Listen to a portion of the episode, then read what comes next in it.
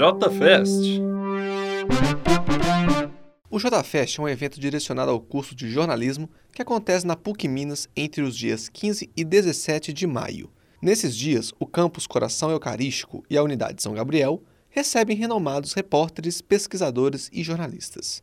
O objetivo das palestras é, além de promover debates, fazer com que os alunos se empenhem em conhecer o dia a dia do jornalismo e também suas novas formas. Pela manhã do terceiro e último dia de evento, a faculdade recebeu no Coração Eucarístico Guilherme Belarmino, do Profissão Repórter, e a dupla Douglas Silveira e Natália Leal, da agência Lupa de Fact Checking. Guilherme é repórter e trabalha no Grupo Globo com grandes reportagens. Já atuou no Globo News, Fantástico e participa da Profissão Repórter, onde já ganhou o prêmio Vladimir Herzog de Direitos Humanos, com sua cobertura de segurança pública e violência policial. Guilherme trabalha majoritariamente com grandes reportagens no formato audiovisual, mas deixa claro com sua palestra o quão importante é se pensar além da TV, principalmente no transmídia. O que eu vejo hoje que se trabalha muito mais com a ideia de plataformas, né? Então a gente tem o YouTube que é uma plataforma de vídeo, a gente tem o Spotify e tantas outras que são plataformas de áudio. Você tem as redes sociais que hoje são muito mais fortes do que eram na época que eu me formei.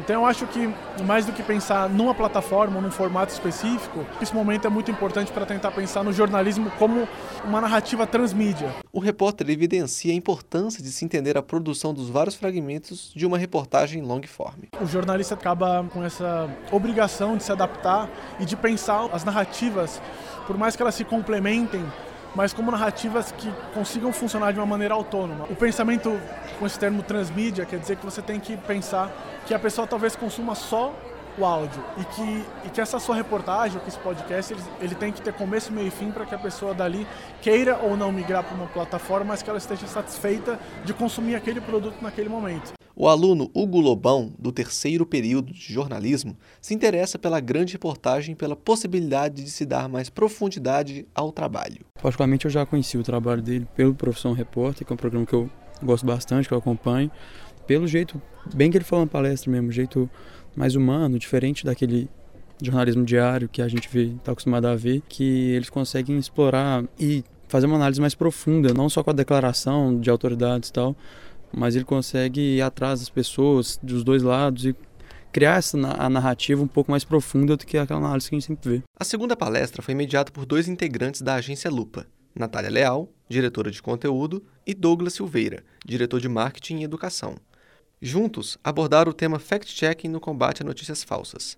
Natália comenta que o tema vai muito além das fake news e do combate à desinformação.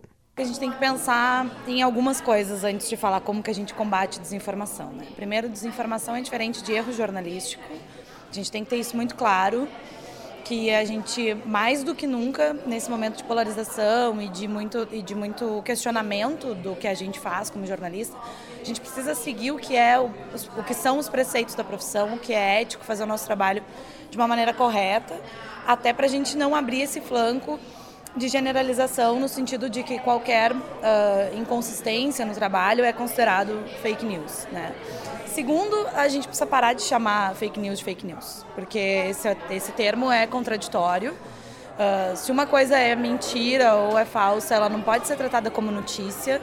A gente tem que se acostumar a tratar esse tipo de conteúdo como conteúdo desinformativo ou como informação falsa, mas usar o termo notícia falsa ou fake news é jogar contra uh, o jornalismo em si e é fortalecer uma, uma visão equivocada do, do que a gente faz. Tanto Douglas quanto Natália concordam que o jornalismo e a educação devem andar juntos e que todas as pessoas podem averiguar aquilo que consomem. As plataformas digitais, de acordo com Douglas, são parte fundamental do contexto jornalístico e não devem ser vistas apenas como usinas de fake news. E eu ressalto até mais dois vieses aí, que seria, né, a Nath falou da, da, da educação e eu vou um pouco além, é colaboração e transparência, né? É, colaboração entre jornalistas e público é, no combate à desinformação e transparência no trabalho do jornalista para com o seu público. Né? Você tem uma política de correção é, é, muito bem definida e muito transparente, entendendo que se quando o jornalista errar ou qualquer outro profissional errar, a gente estabelece essa relação de transparência e dizer a verdade para o nosso leitor, se corrigindo quando necessário, para que a gente consiga aí juntos trabalhar no combate à desinformação de uma maneira geral, não só nas redes sociais, mas também nas, na nossa vida, na, na, nas nossas, é, é, nos nossos grupos de WhatsApp, na nossa família. Eu acho que isso é um, é, essa colaboração envolvendo todos, isso melhora a qualidade do, do discurso público. Fernanda de Souza, aluna do quarto período, acredita que o cuidado com as redes sociais nunca é demais. Para ela, o assunto abordado pelos palestrantes é de extrema importância para o contexto real em que se encontra o país. Eu gostei muito, é, eu acho que fact-checking, que é o que eles estavam falando, é, é um negócio muito legal, muito bonito de se fazer, só que é muito difícil. E acho que as pessoas não dão muito valor para isso, sabe? Não é muito visível. Na tarde do terceiro dia de evento, Douglas Silveira e Natália Leal coordenaram a oficina como checar imagens falsas. A primeira edição do JFest se encerra à noite na unidade São Gabriel. JFest